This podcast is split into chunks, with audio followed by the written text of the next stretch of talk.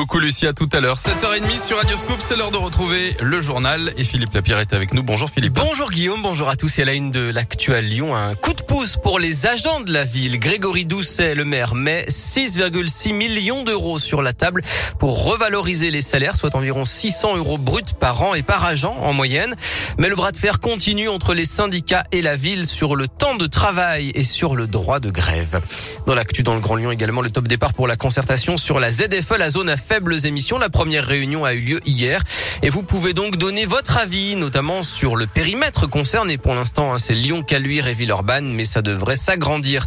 Vous pouvez par ailleurs également donner votre avis sur le métro dès aujourd'hui. Le Citral organise une grande consultation publique autour du développement du réseau métro avec euh, quatre projets.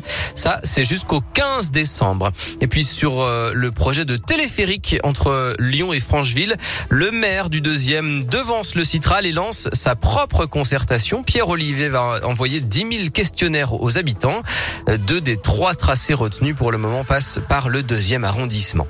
Dans l'actu, également l'arrestation de deux moines la semaine dernière dans le Beaujolais, des catholiques intégristes issus d'une communauté de Villiers-Morgon. Ils sont soupçonnés d'avoir mis le feu ou tenté de mettre le feu à des antennes relais à Saint-Forgeux et Ancy. D'après le progrès, ils ont reconnu les faits. Ils dénoncent les présumés dangers de la 5G sur la santé. 500 caméras piétons nouvelle génération supplémentaires vont être distribuées aux policiers du Rhône. Chaque patrouille sera équipée. C'était une promesse du ministère de l'Intérieur. Et puis, mauvaise nouvelle pour les gourmands. Le salon du chocolat est annulé à Lyon. Il devait se tenir du 5 Oh non au 7 octobre à la Oh non Cité internationale. Rendez-vous en, en 2022 donc pour cette dixième édition très attendue. Un centre pour les femmes sans abri et leurs enfants en plein cœur du deuxième arrondissement de Lyon, géré par l'association euh, Le Foyer Notre-Dame des sans-abri. Il a ouvert en plein confinement en avril 2020 et depuis cet été, il s'est agrandi pour accueillir 24 familles, 51 personnes actuellement donc euh, y résident pour quelque temps, des femmes vulnérables sans abri, parfois avec des enfants.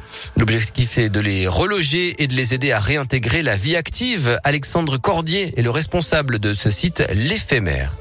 C'est que les gens peuvent arriver dans le dénuement le plus total. Et nous, on est à même aussi de pourvoir à tous leurs besoins du quotidien.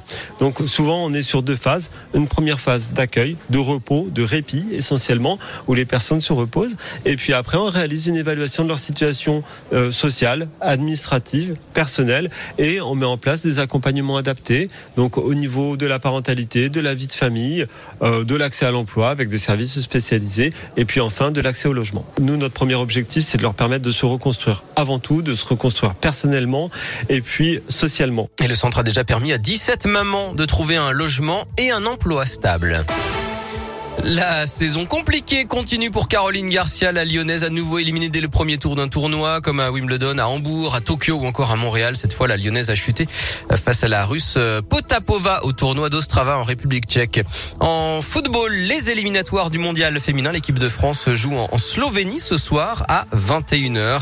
Et puis enfin, cette scène originale. Hier à Fézin, à côté de Lyon, les habitants ont pu croiser un, un jeune dromadaire suivi d'un buffle dans les rues de la ville. Il s'était échappé d'un cirque installé sur la commune. Ils sont finalement rentrés tout seuls après leur euh, petite escapade. Merci beaucoup Philippe. À tout de suite.